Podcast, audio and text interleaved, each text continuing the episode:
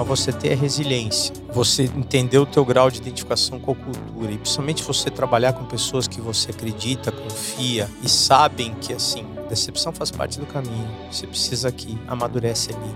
Você aprende mais, muito mais nesses momentos do que nos momentos de prosperidade.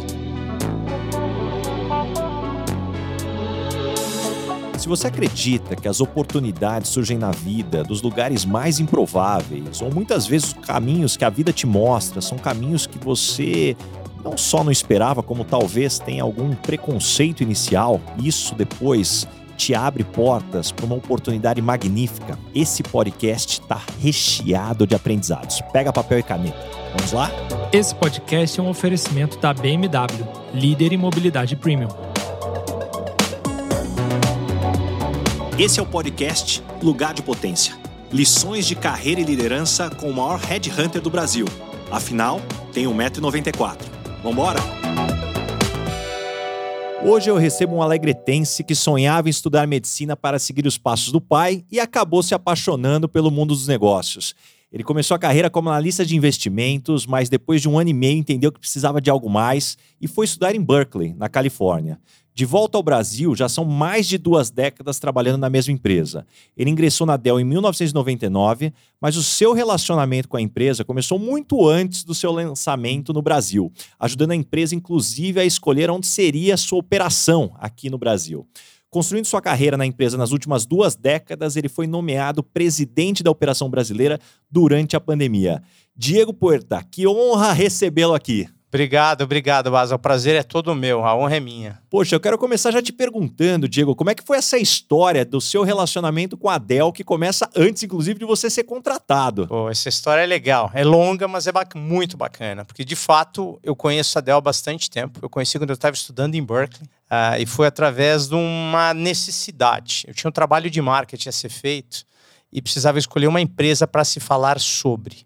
E o meu roommate naquela época, meu companheiro de quarto, era um americano e ele usava um computador da Dell. Ele já estava avançado, estava dois anos na, na faculdade, e me disse: Olha, fala sobre eles, é muito interessante o modelo de negócios. Ele, inclusive, tinha, na época, o catálogo que a Dell mandava por, por, por mailing e me apresentou. Eu fui estudar, achei muito interessante e falei sobre o case de venda direta da Dell. Naquela época, o Michael Dell era um jovem, se não me engano, recém tinha 30 anos ou, ou algo menos que isso. A empresa já faturava uh, mais de 10 bilhões e o valor de mercado era impressionante. Então o case me chamou muita atenção, estudei, fiz o trabalho, achei super interessante, segui a vida. Não saberia que alguns anos depois eu, a, a, minha vida voltaria a ter intersecção com a Dell e ela não seria pequena, mas foi, foi aonde eu conheci a Dell. E dentro dessa dinâmica, depois, conta um pouquinho da tua volta do Brasil, como é que foi ajudar a empresa a setar a operação aqui no país? É, então, essa história é muito bacana. Que quando eu voltei de lá, eu fui contratado por uma consultoria, uma consultoria privada, que estava auxiliando o governo do Rio Grande do Sul a atrair investimentos para o Brasil. Era uma empresa nova, uma startup, basicamente, feita para fomentar investimentos no Estado, suportada pela, pela, pelo governador da época, que era o Antônio Brito.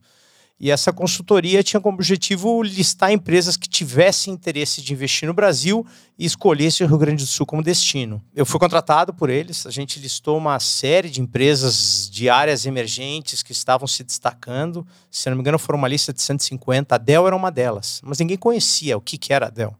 Muitas pessoas que estavam participando falavam que era Bell, a empresa de telefonia. Não, era Dell. Eu falei, olha, eu conheço, é muito interessante, tem um modelo. Disse, ah, que bacana. Mas era mais uma das empresas sendo listadas. Quando a gente começou a fazer uma abordagem proativa, de entender, tentar visitar as empresas, eles foram muito receptivos a essa possibilidade. E nós listamos, fomos visitar mais de 20 empresas nos Estados Unidos. A Dell foi uma delas. E eles confidenciaram para a gente que já, o Brasil já fazia parte do plano de investimentos. Haviam três estados interessados na prospecção da empresa, mas o Rio Grande do Sul não era um deles. Nós levantamos a mão dizendo: opa, a gente tem como ajudar vocês nesse processo, nos deem oportunidade. Voltamos para o Brasil, dois, três dias depois eles ligam dizendo a data, teriam 36 horas para explorar as alternativas. A gente montou operação de guerra, governadores, secretários, empresários locais, falando tudo sobre a logística, o Estado, a economia, o porquê de investir no Rio Grande do Sul. E aí começou uma jornada. Foram 10 meses de negociação com a Dell.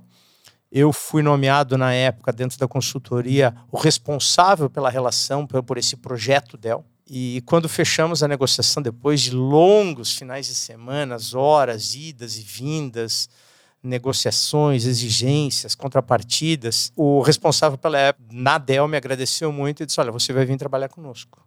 Eu não sei aonde, mas você vem. Fiquei feliz da vida, era uma oportunidade enorme, mas acabou que o investimento demorou a se materializar. Questões políticas na época, mudança de governador, incertezas sobre a continuidade dos investimentos. Eu fiquei num hiato de, vai, 12 meses, 14 meses, e eu fui fazer outra coisa, fui investir na área de internet, que estava emergente naquela época, não podemos esquecer que a gente estava falando em 98, isso, 97, 98. Comecei a estudar, montando uma empresa, estava no processo de abrir uma empresa, eles ligaram depois dizendo, olha, o que, que você está fazendo hoje? Qual é a sua área? Eu estou responsável, estou abrindo uma empresa de e-commerce, então você vai cuidar de e-commerce para gente. Vem aqui. E assim começou minha jornada na Dell. Iniciei como Online Marketing Manager, responsável por toda a operação B2B, ou seja, vendas para corporativas online na época. Que história fantástica. É, é interessante. E Diego, eu quero aproveitar agora as suas duas décadas aí de experiência nesse setor. Eu quero te perguntar o que, que mudou no mercado de computadores de quando você entrou na Dell até os dias de hoje, né? Nos ajuda a traçar uma cronologia com as principais mudanças desse mercado. Legal, vamos lá. Bom, mudou muita coisa. Eu posso falar tanto do mercado brasileiro quanto do mercado em si, ou seja, são duas aspectos. Mas muito mais do que mercado de computadores, o mercado de tecnologia mudou muito a forma pelo qual a gente interage, consome tecnologia é completamente diferente da que a gente encontrou em 1999 aqui no Brasil. Só para você ter uma ideia, Baza, em 99, 78% dos PCs vendidos no Brasil, eles não possuíam marca. Era o, o conceito do PC montado. 78%. 78%. 78%. Ou seja, e a gente estava decidindo entrar num mercado que estava sendo abastecido dessa forma, trazendo para o mercado brasileiro exatamente o mesmo portfólio oferecido lá fora, que também era diferente da realidade, ou seja, o que era de, o, os equipamentos de primeira linha na época eram equipamentos obsoletos, antigos, ou seja, tanto que você os nossos ouvintes que estavam naquela época no mercado comprando computadores podem lembrar. Eu me lembro, eram é. aquelas empresas ali do bairro que compravam é, muitas vezes peças no Paraguai, é, verdade exato. seja dita, e montando o computador ali, e, mais uma vez, sem nenhuma marca, como você já comentou. É, exatamente. E se você fosse fazer, traçar um paralelo, se você quisesse uma opção de primeira linha, você ia comprar e traçasse uma referência de preço e configuração com o que se encontrava nos Estados Unidos, era uma diferença enorme ou seja, processador de uma, duas gerações, memória mais baixa. Os equipamentos vendidos no Brasil eram obsoletos. E quando estragava o computador, você lembra como é que se fazia para arrumar? Poxa, chamava aquele técnico lá que abriu o computador lá e você ficava refém Chamava ali daquela situação. tinha que levar?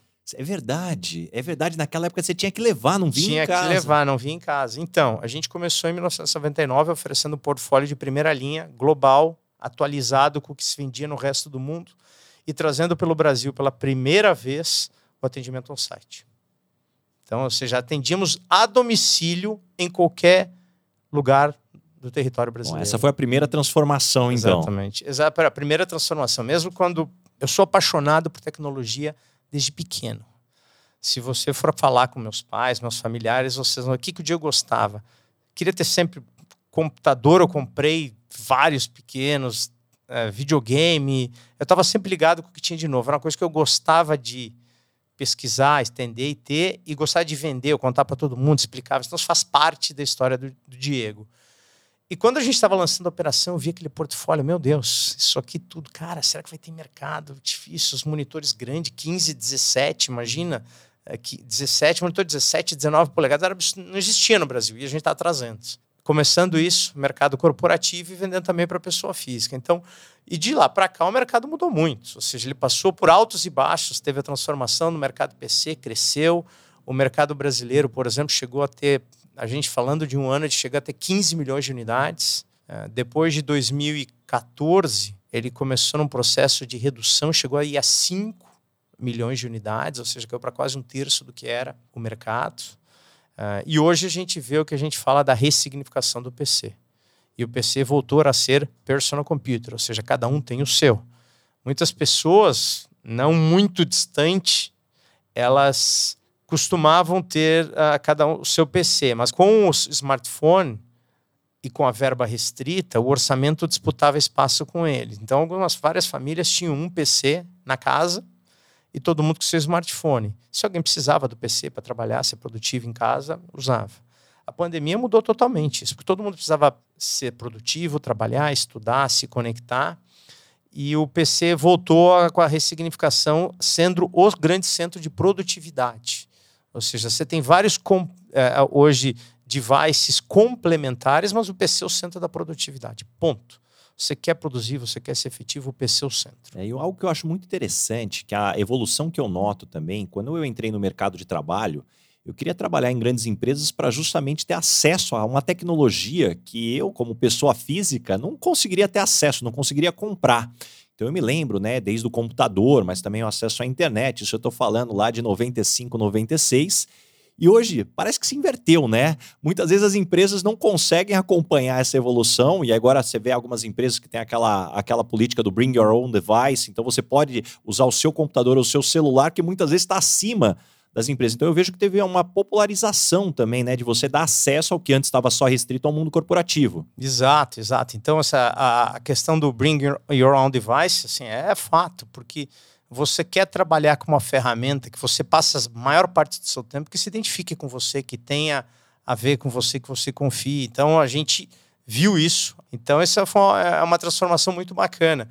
E o mercado, aquilo que a gente falou de 78%, hoje praticamente inexiste. O mercado cinza hoje no Brasil é, é muito pequeno. E nós temos a liderança geral no mercado brasileiro de PCs faz bastante tempo, fazem é, alguns anos. Pode ter tido um trimestre, outro, mas assim, se não me engano, há mais de cinco anos nós somos os líderes no mercado, não só de PCs, assim, a gente está falando muito de PCs, mas a gente não pode esquecer que a Dell tem um portfólio amplo, fim a fim, somos líderes em desktops, notebooks, servidores, workstations, unidade de armazenamento, uh, no Brasil, tudo isso, construído ao longo desses 22 anos de jornada. E diga o que a gente pode esperar para os próximos anos? O que são as tendências? O que ainda vem de impacto pela frente que vocês já conseguem observar? Vamos lá, acho que assim, eu diria, temos duas grandes vertentes. A primeira do usuário e a segunda do mercado corporativo para se preparar para atender a demanda dos próprios usuários internos, mas principalmente de seus clientes, que exigem cada vez mais as coisas no momento que ela quer, da forma que ela quer, no, acessando da maneira que ela quer. Então, acho que tem uma transformação grande acontecendo por parte das empresas para se adaptarem a isso. Mas vamos falar um pouquinho aqui do usuário. O que, que a gente está pensando no, no, no, usuário? A questão da conectividade e produtividade, fato cada vez mais importante. A, a integração, a facilidade de uso é algo importantíssimo. Então, a gente está vendo uma integração no ecossistema. Ontem eu estava revisando os lançamentos que nós vamos ter na CS 2022 agora. Cada vez mais o futuro é integração, ou seja, você chegar, por exemplo, no seu ambiente de trabalho com o seu notebook fechado, você bota ele na mesa, automaticamente o teclado, o mouse e o uh, acendem, conectam a ele, você está conectado à internet, carregando seu equipamento, para você ter o conforto e a produtividade que um monitor e um teclado externo tem. Ou seja, um estudo que a gente fez, dois monitores aumenta a tua produtividade em mais de 20%. Ou seja, você consegue ser mais produtivo, uh, mas você não precisa ficar restrito a isso. Você vai sair, trabalhar. Vamos, vou trabalhar aqui depois do, da nossa gravação, vou dar embaixo no café. Eu tenho um, uma conferência para fazer, vou fazer dali, com o meu computador, com o meu fone de ouvido, fazer daqui. Então, essa integração vai ser cada vez mais importante. E os equipamentos vêm hoje com, estão vindo cada vez mais com inteligência embarcada. Ele sabe o que, que você faz e o que, que não faz. Ele consegue, ou seja, a, a câmera do meu escritório de casa, eu tenho um escritório só para trabalho, caminho pelo escritório, a câmera me acompanha. E se tem ruído externo, o cachorro está latindo, ah, o speaker que eu trabalho reduz isso. Ou seja, isso tudo são tecnologias embarcadas para facilitar o, uso. A gente, vai, a gente vai ver muito investimento nesse sentido daqui para frente. E cada vez mais integração. Smartphone, outros devices, ou seja, vai estar tudo conectado, sendo o PC a base da produtividade. Poxa, eu que sou formado em tecnologia, né? Antes de Harry Hunter, aí passei o início da minha carreira como programador, sempre fascinado por essa área, escutar coisas como essa e é, é, é, é querer ter acesso a, a, tudo isso. E o ponto que eu quero puxar contigo agora, dos desafios, o Diego, Como que você avalia a crise atual na cadeia de suprimentos, né? E como isso tem impactado a empresa? Então, você pode nos ajudar até a explicar o que, que causou esse impacto para as pessoas entenderem os desafios de uma empresa como a de vocês. Vamos lá, esse é um problema sério, importante, está impactando todas as indústrias, não é apenas a de tecnologia. E por que, que ela está impactando todas as indústrias? Porque hoje, cada vez mais e mais produtos utilizam chips, componentes eletrônicos e a fabricação de chips e componentes eletrônicos é algo extremamente complexo, que requer investimentos gigantescos, levam anos para serem feitos e principalmente amortizados. Então, assim, ah, mas por que, que não fazem mais fábricas? Ou seja, a capacidade produtiva hoje ela está totalmente comprometida. Está totalmente comprometida. E se você investe, não são um, dois, são dezenas de bilhões de dólares para fazer, fazer uma fábrica de, de processadores hoje, e você não vai fazer a fábrica para produzir um equipamento antigo, você vai querer fazer um novo, que é mais rentável, que tem mais mercado para frente. E o que está faltando hoje são componentes simples. Tem muito carro parado por aí em, em, esperando que falta chips de 2, 3, 20 dólares. Tem componentes eletrônicos de centavos deixando atrasando o fornecimento de unidades de processamento ou armazenamento. Então está tá comprometendo, porque hoje temos geladeira com, com componentes embarcados, não são só veículos eletrônicos. Um carro autônomo vai ter um, uma capacidade de processamento que muitos data centers corporativos não, ti, não tinham alguns anos atrás. Então vai ter uma demanda muito grande por, por isso. A cadeia ficou desabastecida, existem investimentos, mas é algo muito complexo. Inclusive, esses dias eu escutei um podcast falando da principal empresa de, de chips, falando do, a história da complexidade, que é, eu fiquei impressionado. Então, tá, tá, tá impactando. Mas a gente tem uma vantagem aqui, Baza, que acho que a gente fez, trabalhou muito bem. A Dell, por ter um modelo de produção direto, ou seja, não vendo para estoque, a não ser quando eu vendo para os varejistas, nossos grandes parceiros, que eu vendo para algum tipo de estoque. Quando eu vendo para você corporativo pelo site, ou cliente, você corporativo ou você pessoa física no site, eu produzo sob demanda. Isso nos requer um nível de planejamento e antecipação gigantesco para reduzir a complexidade e tornar o processo eficiente. E para você ter isso, você precisa investir na relação com os fornecedores. Investimento de longo prazo, anos de compromisso, previsibilidade. E quando a pandemia começou, nós sendo os líderes, por exemplo, o maior cliente da Intel no mundo, a gente acabava é, dando previsibilidade, a gente garantiu que do que havia disponível, nós estaríamos bem suportados. E no Brasil, a gente teve uma, uma vantagem competitiva ainda mais, também somos líderes no mercado brasileiro, temos uma unidade de manufatura no Brasil que produz 95% do que a gente vende no país, e a gente fez valer a força da nossa cadeia de suprimentos, ou seja, garantimos alocação, garantimos disponibilidade, que não foi uma realidade no mercado. Ou seja, então, assim, tivemos dificuldades, sim, estamos enfrentando. Mas hoje estamos muito bem posicionados frente ao mercado brasileiro, dado esse cenário. Mas é um problema complexo e não vai acabar. Isso que eu ia falar, não tem previsão não, ainda. Não, Quem ano chutar aqui uma data é, é, chute, definitivamente. Ano que vem vai ser um ano bastante difícil também, tá? E você vê, nós estamos falando do mercado brasileiro, vários impactos. Primeiro, o câmbio. Todos os produtos, por mais que seja produzido no Brasil, as commodities que compõem o produto, elas são precificadas em dólares, mesmo as produzidas no Brasil são precificadas em dólares. Ou seja, o dólar variou e não foi pouco. Sempre da casa de 3,70 para 5,80 em pouquíssimo tempo. Mas, uh, somado a isso, o custo aumentou por causa da disponibilidade e o frete aumentou absurdamente desde o começo da pandemia. Então, se tornou mais caro aqui. Esse, infelizmente, Ou seja, 2022 podemos contar ainda com um grande desafio, talvez 23 aí sem ainda ter uma grande previsibilidade. Diego, eu quero puxar agora um outro lado, explorando um pouco da sua própria evolução. O que mudou da sua visão de mercado, ou talvez até da sua visão de mundo, quando você, tendo sido criado em Alegrete e vai estudar em Berkeley, uma das universidades mais sonhadas do mundo? O que, que mudou, Diego? Cara, foi uma mudança assim transformacional. Talvez o meu destino tivesse sido totalmente diferente se não tivesse tido a, a mesma coragem que eu tive quando eu saí com 14 anos de Alegrete para ir para Porto Alegre estudar, porque eu queria passar na melhor faculdade de medicina que meu pai, que a mesma que meu pai tinha feito. Seja, não deixa de ser um ato corajoso. Né?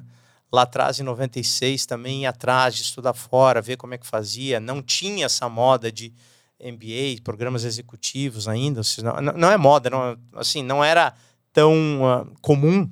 O acesso era muito mais difícil. Eu fui atrás porque, assim, eu sempre almejei, já que eu vou fazer alguma coisa, vamos fazer bem feito, né? Então, essa, essa era a minha, minha maneira de pensar. E quando se falava em formação executiva, eu queria ter algo que fosse melhor.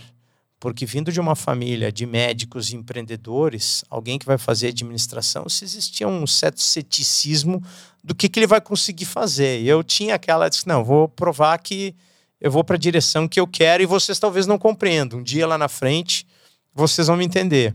Mas eu tinha que fazer o que fosse melhor. E eu fui atrás. Então mudou minha perspectiva. E eu vou te dizer assim, algumas das coisas que me marcaram. Ou seja, assim, primeiro o modelo de ensino totalmente diferente, totalmente diferente, assim, negócio inacreditável. Acostumado na URGS, aquele modelo que me fez grandes amigos, aprendi, mas era uma dinâmica diferente que demandava um nível de preparação prévia que eu não estava acostumado. Essa história de não ler o case e se não, virar não, nos 30 não, não tem isso. Não, não, não, não tem isso, não tem isso. No primeiro dia eu já passei vergonha. Já me embaracei porque eu não sabia o conteúdo e o inglês já, já fraquejou, foi um desastre. Eu saí da aula achando que eu não ia terminar, não. E o segundo ponto foi ver o, foi aprender de fato o conceito da globalização. E por que, que eu digo isso?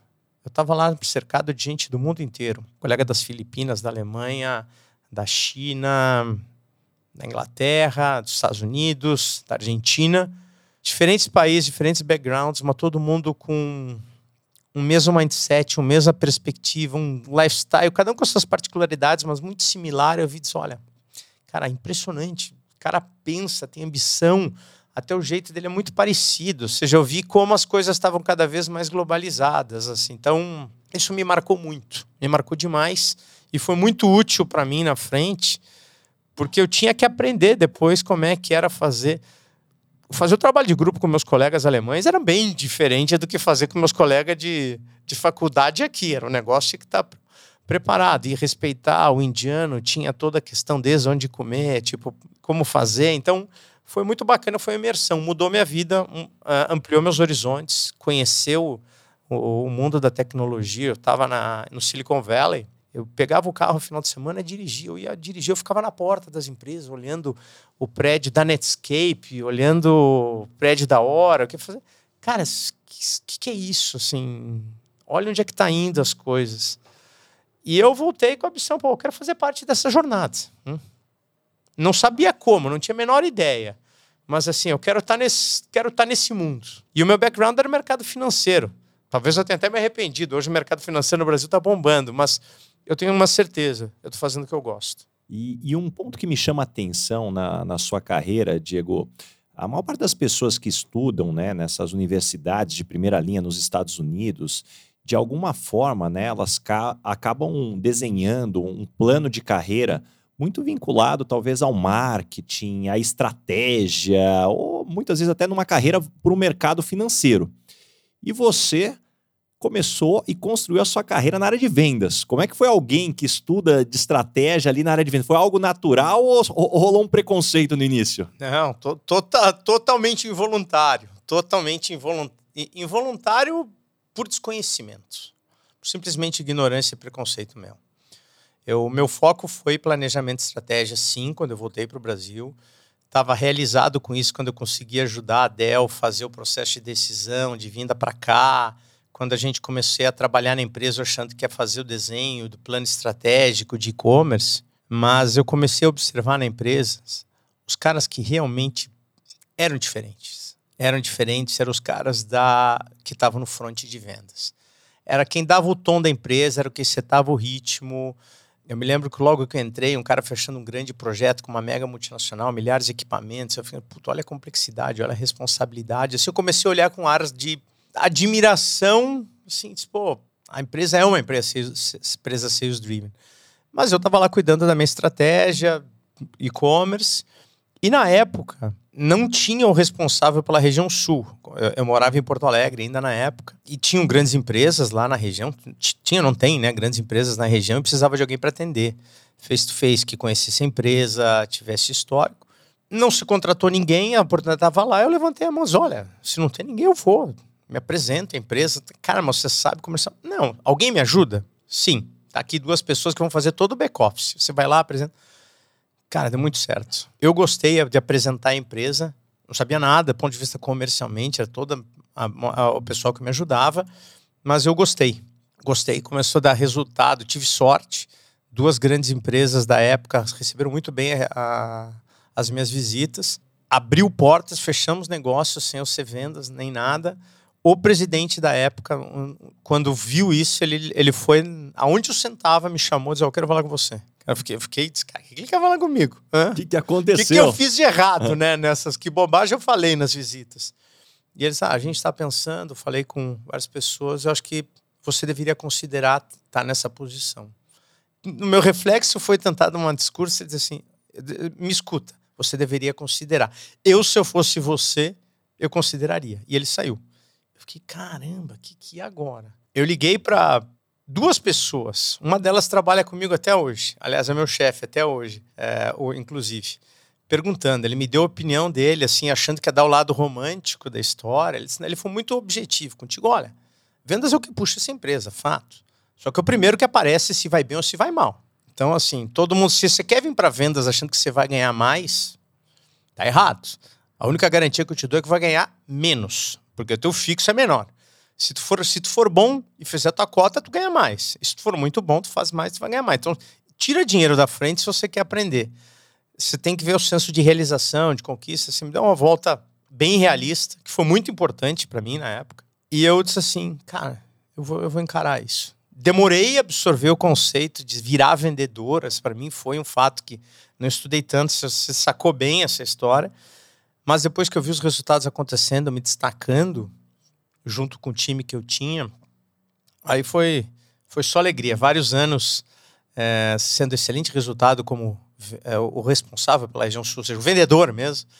E aí depois foi o momento de começar a pensar na transição para gerenciamento, gerente de pessoas, né? Mas é outra história também bem interessante, mas essa foi minha, minha virada para vendas. É, e falando em vários anos, né? Nos dias de hoje, eu e você somos peças raras no mercado, né? Você com 22 anos de empresa, eu com 15, mas não apenas pelo tempo de empresa, né? Mas também por a gente ter crescido dentro da empresa. Hoje, na tua visão, quais são as oportunidades, mas também os desafios de estar na mesma empresa por tanto tempo, né? Porque, como tudo na vida, tem o lado sombra e o lado luz. É, vamos lá. Sabe que essa é a pergunta que mais me fazem quando, quando eu, eu conto quanto tempo eu trabalho na empresa. Primeiro, a cara de espanto das pessoas. E segundo, como é que você aguenta. Eu vou te confessar uma coisa. É, Para mim, não soa como peso, muito pelo contrário. E também não soa como monótono. Primeiro, acho que um ponto importante. Um grau de identificação muito forte com a cultura da empresa. Isso é fundamental para você poder manter uh, motivado durante 22 anos. É, segundo, você tem que ter um, um, grupo de pessoas, e hoje, felizmente, na Dell, a gente tem um grupo grande de pessoas que estão na empresa há bastante tempo, tem um grupo de novos também, e a gente conseguiu criar uma, uma, uma teia, um fabric de, de relacionamento, porque ninguém fica bem durante 22 anos, ninguém consegue entregar 100% durante 20 Tem seus altos, tem seus baixos, você precisa se apoiar em quem confia. É, você, muitas vezes. Impossível tudo ser flores é. depois de tanto tempo. Não. E você também, ou seja, uh, você tem que ter pessoas que confiam e a empresa começa a acreditar em você quando você consegue ter um, um grau de identificação forte com a cultura. Você cumpre aquilo que você promete e principalmente te ver você motivado com os desafios, a empresa começa a correr mais riscos. A minha última posição é de ser diretor-geral da, da Dell no Brasil. Eu fui para uma área que eu não conhecia nada. Consumidor final, pequenas, pequenas empresas, cuidar de varejo.com, ou seja, eu, eles acreditavam na minha capacidade de, de, liderança e de entender o negócio. Vai lá, vira, te vira, te aprende. Se der certo, ótimo. Se der errado, também não é que tem muita, assim, tem que, tem que dar certo. Mas eles acreditam em você. Então, é, são 11 posições diferentes, várias mudanças diárias. Eu cuidei de planejamento de estratégias, soluções de serviços. Eu cuidei de todos os segmentos de vendas da empresa, o que criou de forma natural uma preparação muito sólida para eu estar na posição que eu estou hoje. Eu sei tudo que eu. Não, longe, eu estou aprendendo, estou ainda muita coisa. A empresa mudou muito nesses, nesses anos. E nesse período que eu fiquei focado no outro negócio, eu acabei não acompanhando a evolução na área corporativa. Eu estou tendo que reaprender. Mas o meu histórico dá, dar créditos para isso. É interessante ouvir você falar que eu também, como 15 anos, tendo chegado à posição agora de diretor-geral da, da Michael Page, algo que eu sempre falo é que uma relação de longo prazo, seja ela profissional ou de relacionamento amoroso, ou mesmo de amizade, né? Um dos maiores desafios é você saber lidar com os momentos de baixa. Porque quando tudo tá, vai bem, né, as pessoas se automotivam.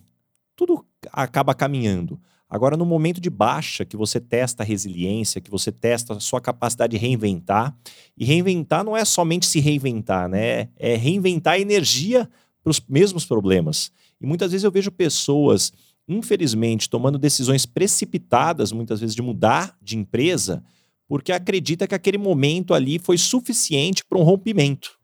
E quando na verdade é aquele momento de prova, né, que vai te deixar muitas vezes com a casca mais grossa. Mas o ponto que eu queria agora aproveitando todos esses pontos, digo, em que momento você sentiu que poderia chegar na posição de presidente, de diretor-geral do Brasil? Sempre foi uma convicção desde que você entrou na empresa, não, eu vou chegar uma hora, ou teve algum momento específico que você falou, poxa, agora acho que vai dar? Foram os dois. De uma forma até ingênua, no começo eu sempre acreditei que eu poderia chegar lá. Afinal, eu tô aqui, eu vou trabalhar, eu vou fazer meu melhor e vou chegar lá. De uma forma ingênua, romântica até. Mas também houveram várias decepções ao longo do caminho. Várias, várias. Inclusive, problemas de performance que o sucesso inicial me trouxe, achando que eu sabia tudo, que estava confortável. Quando vi, tinha muita coisa para aprender, falhas. Já tive um processo de, de desenvolvimento. Quem, quem, é, quem, tem, quem é do mercado corporativo sabe bem o que isso significa. É, ou seja, significa a tua última chance. É, tive, passei Aquele por cartão isso. Cartão amarelo ali para. É, o segundo cartão amarelo, quase, né? E passei por isso, passei por vários momentos que eu acreditava não ser mais o caminho, passei por decepções, passei por momentos que eu achava que eu ia ter a posição que eu queria na época, eu pretendia, que eu estava com, uh, com ela contada e não aconteceu. Então, assim, o que não faltaram foram uh, decepções ao longo desse caminho. Isso, isso eu te garanto.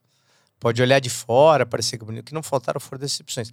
Mas você ter a resiliência, você entender o teu grau de identificação com a cultura e principalmente você trabalhar com pessoas que você acredita, confia e sabem que assim decepção faz parte do caminho. Você precisa aqui, amadurece ali. Você aprende mais, muito mais nesses momentos do que nos momentos de prosperidade, de overattempt, porque te obriga a ter um choque de realidade. Ou você pode fugir da realidade, achar que o problema é da empresa e sair e procurar outra, como você falou. Eu sempre acabei tomando assim, vou, deixa eu entender, deixa eu aprender com essa decepção e ir para a próxima. Diego, você sabe que eu sempre brinco que as duas maiores invenções da humanidade, a primeira todo mundo conhece, que é a invenção da roda.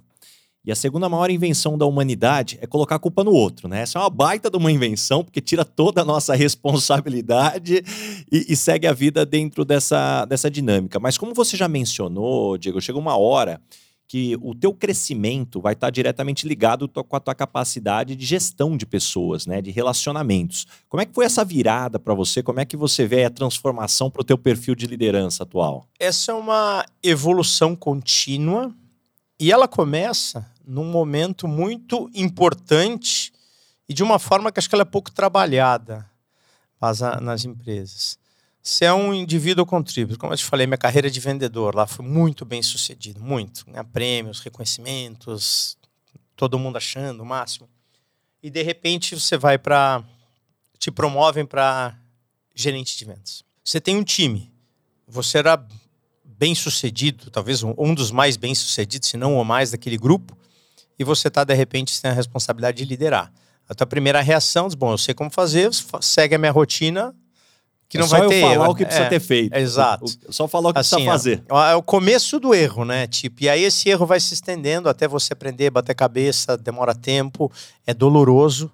Talvez seja um dos processos de transição mais difíceis e pouco explorado ao longo da carreira da gente. Então, para mim isso foi muito difícil na época, o aprendizado de entender que as pessoas são diferentes. Quando eu fui uh, nomeado diretor regional, na época, o RSM, como era a função na Dell, eu era o mais novo de todos. Eu não tinha um direct report mais velho que mais novo que eu. Isso para mim foi um peso também na época, que é demorei um pouquinho para assimilar, foi um processo difícil, mas me garantiu um amadurecimento muito bom. Mas deixou suas feridas, suas sequelas ao longo do caminho. É um passo importante, então se tem alguém que se, se, tem alguém que ainda planeja trabalhar tanto tempo numa empresa aqui nos escutando, vai, guarde essa dica. A virada de indivíduo contributor para manager é muito importante. E depois você expandir isso como um líder não de time, mas aumentar o seu impacto, a sua contribuição para a empresa. Isso eu procurei fazer desde cedo, ou seja, garantir que eu estava sempre olhando para o que era melhor para o negócio, não para essa transição, essa transação é boa para mim. É pra... Eu sempre tive e construir essa credibilidade foi fundamental para pavimentar meu caminho para poder construir os próximos passos, Baza. É muito interessante o que você está dizendo. Eu também teve é algo que eu aprendi com o tempo. Eu até pela minha formação na área de tecnologia, eu era um nerd que não é que eu não sabia me comunicar, eu pagaria para não me comunicar, né? Eu era a pessoa que sonhava em, em, trabalhar dentro de um data center. E aí ao longo do tempo, à medida que eu fui me desenvolvendo como gestor, batendo muito cabeça também, eu acho que dificilmente alguém cresce nessa área sem também aprender com os erros. Mas algo que me ajudou muito foi ter um framework que, hora ou outra, eu uso até hoje. Que são, eu costumo dizer que são os três, é, os três grandes grupos do que você é responsável. Então eu sugiro a todo mundo que está aqui olhar para a sua agenda, o que você tem que fazer, o que você tem que entregar, e colocar num primeiro grupo o que você tem que fazer, que depende de você. O que você tem que ajudar alguém a fazer e o que você supervisiona a entrega de alguém. E é importante você ter isso para que você saiba exatamente aonde você realmente tem que executar, aonde você ajuda alguém a executar e aonde você só supervisiona, para não começar a entrar aonde não deveria ou deixar de entrar aonde precisaria.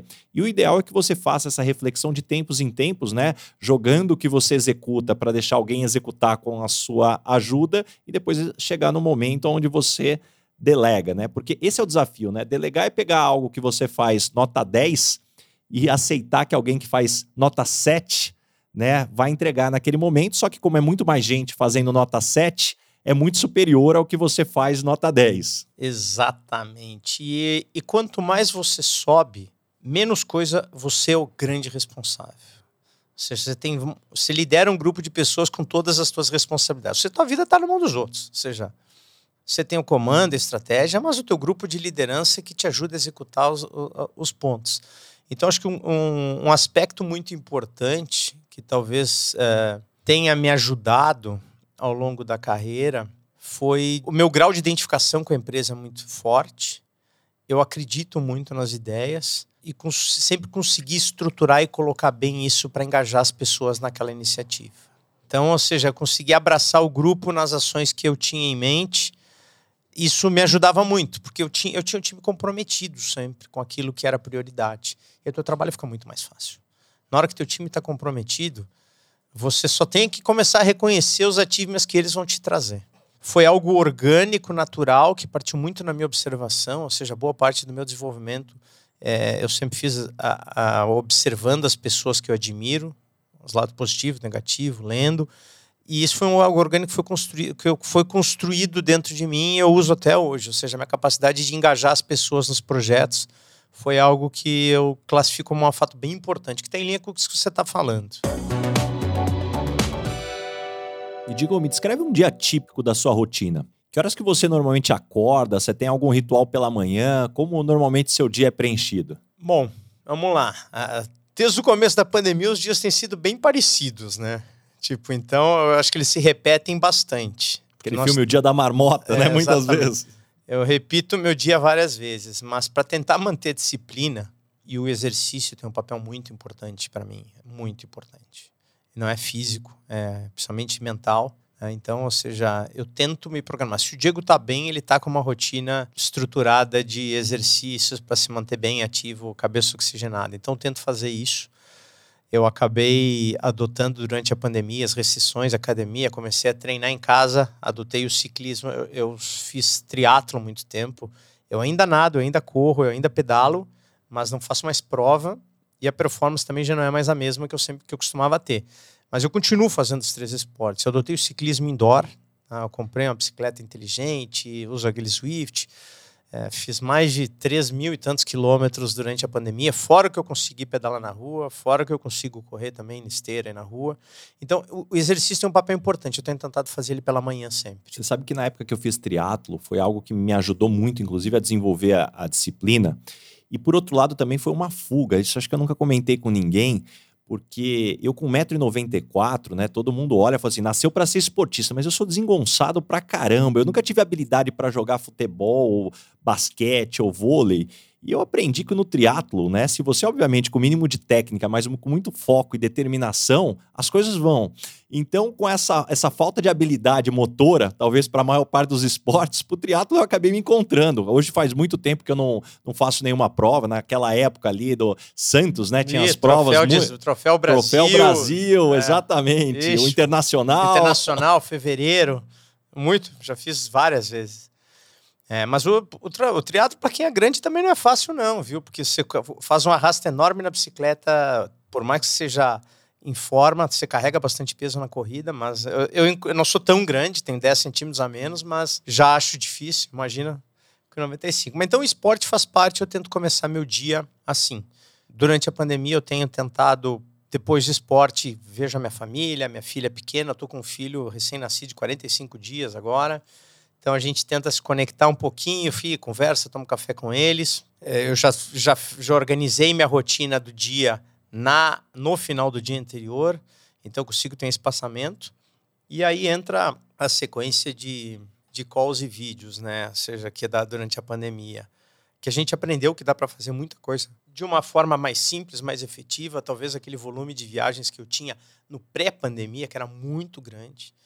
Em 2018, 2019, é, eu cheguei a viajar 10 vezes para o exterior no mesmo ano. Não eram viagens curtas, fui para China, Japão, viajava semana sim, semana não para nossa unidade no Rio Grande do Sul. Era uma agenda intensa, talvez muito daquilo a gente vai poder evitar. E se você falou de aprendizado, o que está hoje no seu radar de aprendizado? O que, que você quer aprender nos próximos meses ou nos próximos anos? Vamos lá, eu quero ter algumas coisas assim, do ponto de vista pessoal, eu brinco, eu tenho uma grande frustração para quem gosta tanto de esporte, natureza e viajar. Eu nunca surfei. Tentei várias vezes, nunca consegui. Agora eu disse que isso vai ser uma coisa que eu vou colocar no meu, no meu radar agora aqui. Essa moda dessa piscina com onda aqui no interior, Casa no litoral, eu vou. Isso é uma coisa que eu quero fazer. Eu super te entendo. Sempre me falaram, não, então vai pro pranchão, que é super fácil. Mas que fácil o quê? Não, é. Também não teve jeito. Oh, e olha que eu não sou, fiz wakeboard muito tempo, ando bem de wakeboard, snowboard mais ou menos, eu sou mais de esqui mesmo, mas assim, mas eu nunca desenvolvi, nunca fui skate, nunca fui surf, é uma coisa que eu quero fazer. Eu tenho pensado muito uh, em alguma coisa, meditação, yoga, para ajudar a acalmar um pouco o ritmo. Eu, meu sono é um pouco atrapalhado, isso me dificulta um pouco. E eu quero voltar a fazer uma coisa que eu, eu fiz algumas vezes ao longo da minha jornada, que é muito importante para não só para mim, acho que até para a empresa. Muito tempo na mesma empresa, tu acaba criando um vício grande no modelo de pensar do que fazer da empresa. Eu tenho tentado, de alguma forma, fugir disso para tentar continuar trazendo perspectiva nova. Eu fiz um curso de educação executiva, fiz aquele GMP de Harvard lá, fiquei três meses no campus, foi fantástico. Pessoas do mesmo nível, mesmo nível de ambição, professores fantásticos. Tive aula Michael Porter, Clayton Christensen, Jack Welch. Cara, Pegou ele vivo ainda, peguei o ele vivo. O Clayton Christensen, eu tenho foto com uhum. eles, livro autografado dos dois. Então, eu utilizo, tipo, oportunidade de, de até participar do review group de um dos livros do John Cotter, de, de Change. Então, foi uma experiência fantástica de ver perspectivas de negócio diferente. Uh, fazem quase 10 anos, acho que está na hora de eu fazer de novo alguma coisa. Tá mais presente no mundo, trocando ideias. O mundo mudou muito de lá para cá. A economia cada vez mais acelerada, gente nova, com negócios muito transformacionais preciso estar entendendo o que está acontecendo, eu tenho que me inserir um pouco mais nisso, participar, separar um pouco mais do meu tempo para ver essa frente, que isso impacta o nosso negócio diretamente. Até porque essas empresas são altamente alavancadas em tecnologia, eu tenho que entender a necessidade desses caras para poder atendê-los. Até a razão pela qual estou investindo muito em, no suporte de, cliente, de clientes perfil SMB, que acho que é, é uma área de oportunidade enorme, são os que mais se beneficiam com a tecnologia e são os que mais necessitam de ajuda. Então a gente tem feito um papel. Mas é, é isso não é trabalho, é assim, para a minha cabeça, para me manter produtivo. Então é isso que eu quero continuar fazendo. Agora vou, vou pensar em algo novo, uh, disruptivo. Dois anos atrás eu fui, também não pela empresa, eu fui num. conheci o que estava acontecendo no ecossistema de inovação e tecnologia na China. Fui visitar todas as big techs com o grupo da Luminai de Harvard. Foi fantástica a viagem, me abriu a cabeça demais. Tive insights fantásticos para o nosso negócio, muito importante para o negócio que eu cuidava na época. Foi então tem que continuar fazendo isso, ou seja, para manter a cabeça arejada. E uh, eu escutei um dos, acho que foi o Ricardo, né? Que assim, tem que estar tá com o pé no conforto ou no desconforto, né? Então esse é o de desconforto, ver que a gente tem muito para aprender para ficar atualizado com o que está acontecendo no mundo lá fora. E Diego, a gente chegou agora no momento Headhunter. Esse podcast tem um oferecimento de Michael Page, líder em recrutamento e seleção de executivos no Brasil e América Latina. Tem alguma pergunta que você sempre faz nas entrevistas para contratar alguém para o seu time? Tem uma que eu costumo fazer, que eu, é uma pergunta que eu acho interessante, ou seja, como seria a tua empresa, o teu departamento, se você não tivesse passado por lá? Qual foi a transformação definitiva que você fez no negócio? O que, que você mudou? Se você não tivesse existido por lá, é, o que seria o que diferente? seria diferente? Eu, eu me fizeram essa pergunta, né? e eu comecei a pensar nas minhas iniciativas na Dell. Muita coisa para mergulhar, muita coisa que talvez não era bem assim como eu imaginava, mas foi uma reflexão importante e a gente saber ter consciência aonde a gente foi o agente da mudança e aonde a gente contribuiu na jornada. E essa capacidade de distinguir aonde você foi o agente da mudança e onde você contribuiu é muito importante. Eu espero clareza dos candidatos nesse sentido. E que tipo de pessoa não dá certo trabalhando com você? Quem não entrega o que promete. Ou seja, a questão de credibilidade para mim é muito importante. A gente está aqui numa jornada de longo prazo eu tenho que ter gente que eu confio e admiro e respeite no trabalho. Então, ou seja, assim, se quebrou qualquer uma dessas, não vai funcionar. E quando as pessoas não gostam de você, normalmente qual é o motivo? Ah, quando as pessoas não gostam de mim, oh, tem que perguntar para ela. Brincadeiras à parte, esse isso não é um concurso de simpatia.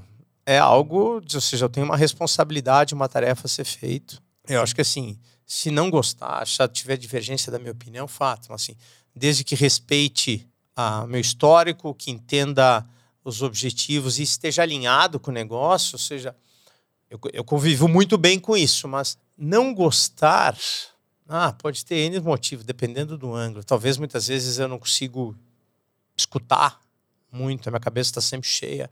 Eu tenho que fazer um exercício para esvaziar ela, para conseguir escutar as pessoas, e tem muitas vezes que as pessoas chegam para mim demandando uma atenção, querendo uma atenção gigantesca 100% do tempo, eu não consigo dar.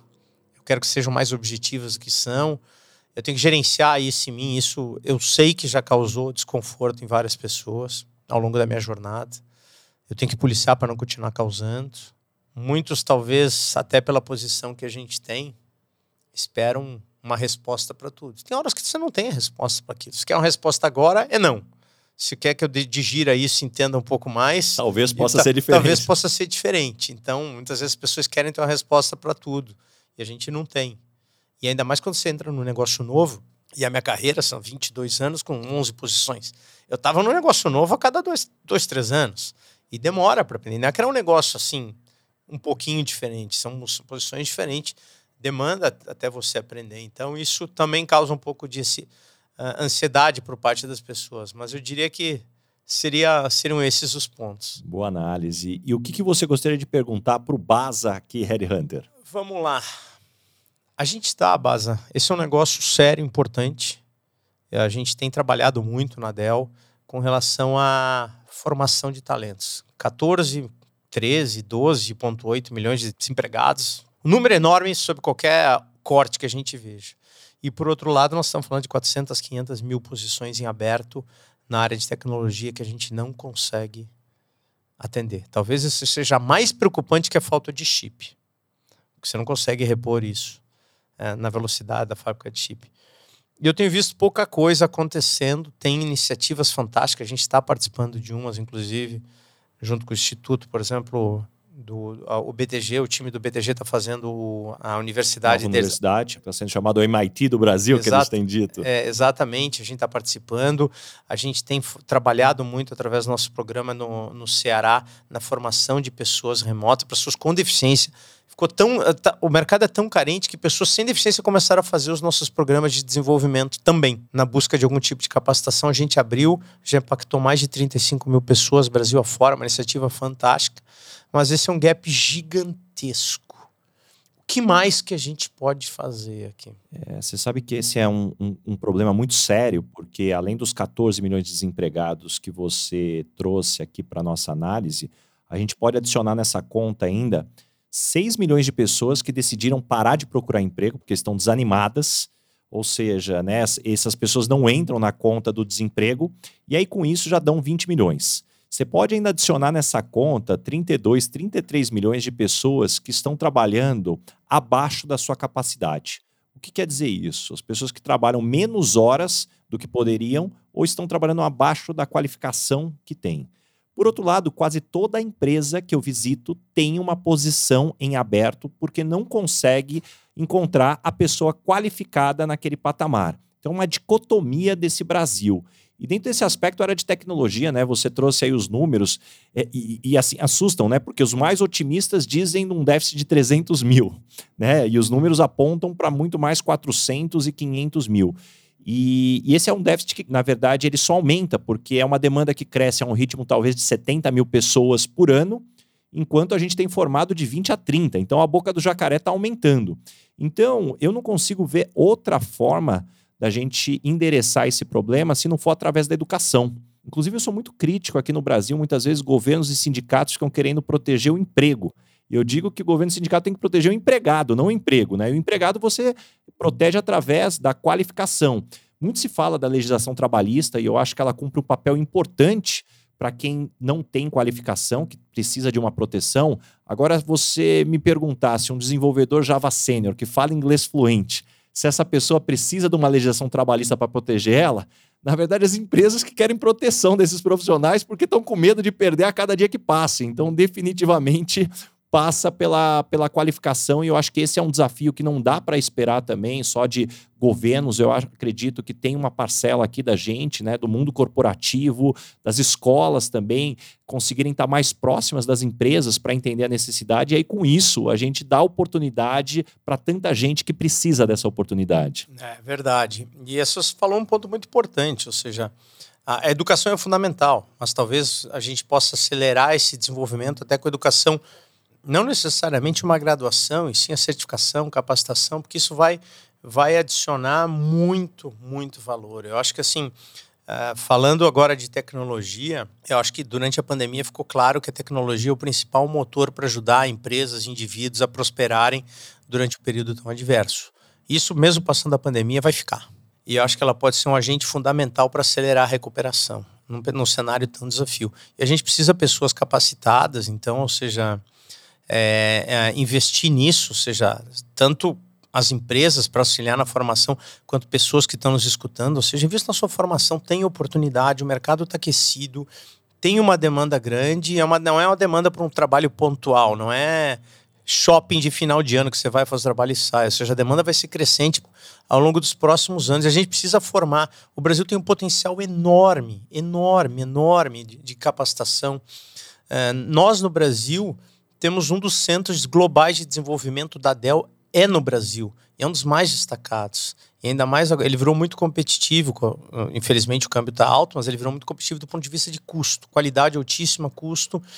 É, hoje eu tenho vagas abertas. Eu tenho mais de 300 vagas abertas que eu não consigo contratar com oportunidade. É, e um ponto que você trouxe que eu concordo muito, aqui no Brasil, por algum motivo, foi colocado que o caminho é o ensino superior. E, de certa forma, os cursos técnicos foram deixados de lado, né? talvez até um certo preconceito. E quando você pega países desenvolvidos como a própria Alemanha, né, que aposta muito na formação técnica, hoje uma formação técnica, muitas vezes, ela te dá a capacidade do emprego né, assim que você termina, ou antes mesmo de terminar, enquanto muitas graduações, infelizmente, você vê gente né, eh, qualificada pedalando aí com muita dificuldade ainda para conseguir chegar aí nessa oportunidade.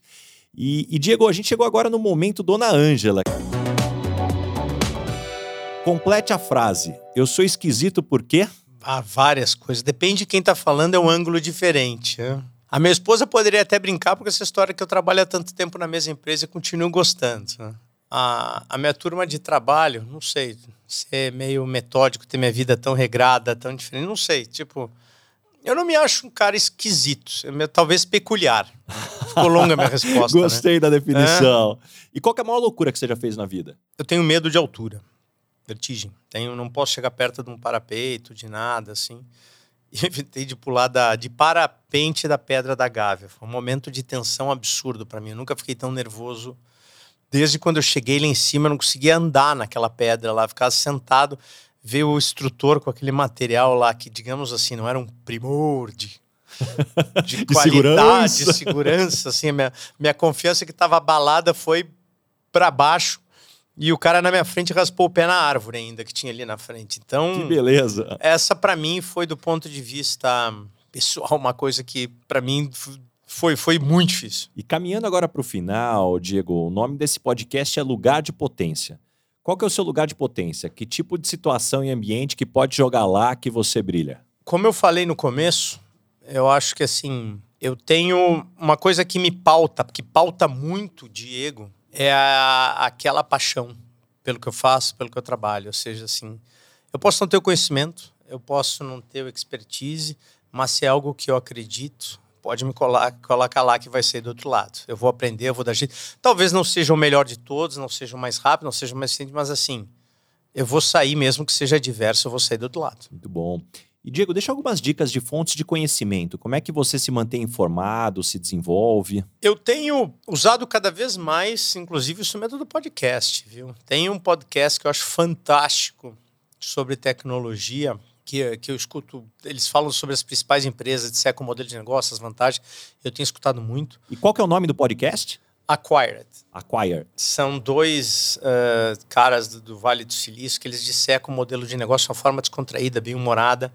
Eu tinha uma grande dificuldade para entender o conceito de Bitcoin. E aí eles fizeram um podcast de três horas. E eu ia aproveitar esse cara, nunca vou escutar um negócio desse. Mas eu volta e meia, eu vou dirigindo, indo e volta para uma casa que a gente tem no interior.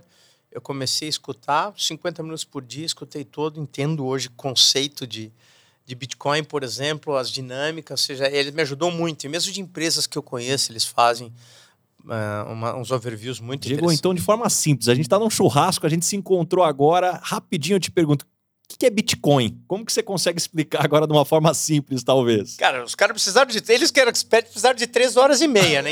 Em 10 segundos eu não vou... Eu não vou... A única coisa que eu te garanto é... É complexo? É, é complexo mas tem sim um mecanismo muito interessante para garantir a reserva de valor e vale a pena examinar. Não, não longe de dizer que eu sou especulador, eu nem tenho Bitcoin, mas eu entendo o conceito e mais do que Bitcoin, Uh, o que me deixou mais tranquilo é entender como funciona a estrutura de blockchain e como isso pode ser utilizado em várias estruturas. Então, a minha análise foi muito menos o Bitcoin, sim mais do blockchain. Muito bom. Eu também concordo contigo. Inclusive, no nosso negócio, eu vejo uma oportunidade fantástica de recrutamento, porque se a gente pensar o que é o recrutamento, né? Você começa por uma análise de um currículo que a pessoa escreve no Word o que ela quer, e depois o headhunter, né, o recrutador, ele começa a avaliar se aquilo lá tem veracidade ou o grau de acuracidade que existe ali e a oportunidade que você tem com o blockchain, né, de você conseguir trazer mais confiabilidade nas informações. Então, estou na mesma linha que você, estudando muito, talvez menos interesse no que pode ser feito das moedas e muito aí no que pode causar disrupção no, no mundo dos negócios. É, mas vai ajudar muito na questão das moedas também. Acho que os meios de pagamento foi uma coisa que fui, como eu te falei, três anos atrás na China. É impressionante. Ninguém usa dinheiro mais lá, nem cartão de crédito. Cara, é impressionante. Eles, eles pularam uma etapa. Então tem muita coisa. Bom, além dos podcasts, esse é um dos que eu escuto, eu gosto bastante. Eu gosto temas que eu cubro no Twitter, é, eu uso bastante, principalmente sobre aspectos que eu gosto. Eu leio bastante, eu estou lendo, acho que esse, esse ano eu estou na nona biografia que eu estou lendo. Eu gosto de aprender por referência. Deixa uma ou duas aí que foram as melhores. Eu, a do Michael Dell não posso dizer que, a, que não seja uma delas. Eu vi por dentro boa parte da história. Isso é um ponto importante, sim. Trabalhar numa empresa como a nossa, a gente vive com. Uh, trabalha com o fundador da empresa. E o fundador que o cara é uma lenda do mundo dos negócios e tá lá no dia a dia do negócio. Se você chamar ele para uma reunião com o cliente, e eu fiz algumas, eu e ele com, com, com os, alguns empresários brasileiros esse ano, ele vem, ele fala de produto, e é um cara que tá ali assim, com o cheiro do asfalto. Cara, é impressionante, meu, é impressionante. E o jeito que ele fala do, do play nice but win é 100% o código de cultura da empresa. Eu li outro que eu achei muito legal, do Michael Eisner, da, da Disney, eu achei bacana. Eu tô, eu tô lendo agora do, do fundador da, da Salesforce lá, o, o Mark Benioff, tá muito legal também. Então, assim, tem uma, eu tô na, na, nona, eu acho, esse ano. Assim, mas essa, eu diria essas três aqui são as mais as mais legais do ano. E falando em indicações, Diego, me indica três pessoas bacanas para eu convidar para esse podcast e ter uma conversa como essa que a gente está tendo. Vamos lá.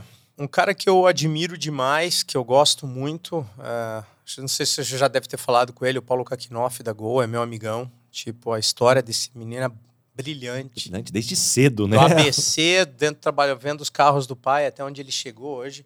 De uma forma, eu falo para ele que eu admiro a serenidade com que ele tem para as coisas que ele trata, do, tendo a responsabilidade. O Kakinoff é um deles, acho que é um cara que me chamou muito, muito atenção. Você já deve ter falado também, acho que é uma ideia interessante. Um cara que é brilhante, espetacular. Que eu tive a oportunidade de vender o primeiro computador para ele depois que ele estava usado. Ele era meu corretor na diferencial, montou uma pequena empresinha lá para começar a operar depois que saiu da diferencial. Vendi os primeiros computadores deles na Dell e é meu cliente até hoje é o, o Guilherme Bentimon, né? O Guilherme é espetacular, o cara simples, brilhante, assim, já é um cara muito bacana. E outro que eu admiro demais, demais, pela trajetória, também tive a oportunidade de acompanhar, o Eduardo Mufarrege.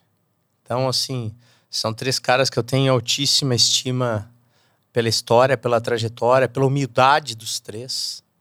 Então, assim, que você já conhece, já até falou com eles, mas... Mas tá aqui no radar todos aqui, sem dúvida nenhuma, um papo aí de muitas lições e aprendizados aqui para trazer para o podcast. E Diego, para a gente caminhar para o final, tem uma pergunta que eu não deixo de fazer para todos os convidados. O que é felicidade para você? Equilíbrio, bem-estar, ou seja, eu acho que esse é um ponto. A gente tem que conciliar vários papéis dentro da nossa vida e quando a gente consegue ter um balanço, a, a harmonia nesse é importante. Eu sou um cara muito ligado na minha família, ou seja, minha esposa, meus dois filhos. Então, são o centro da minha vida.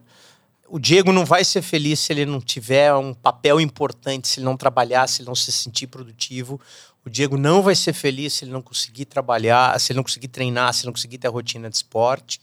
E ele gosta de estar com os amigos dele. Ou seja, eu tenho um networking de amigos que eu acabo vendo pouco, mas quando eu consigo ver eles assim, é, parece que recarrega energia. Então, esse equilíbrio para mim é fundamental.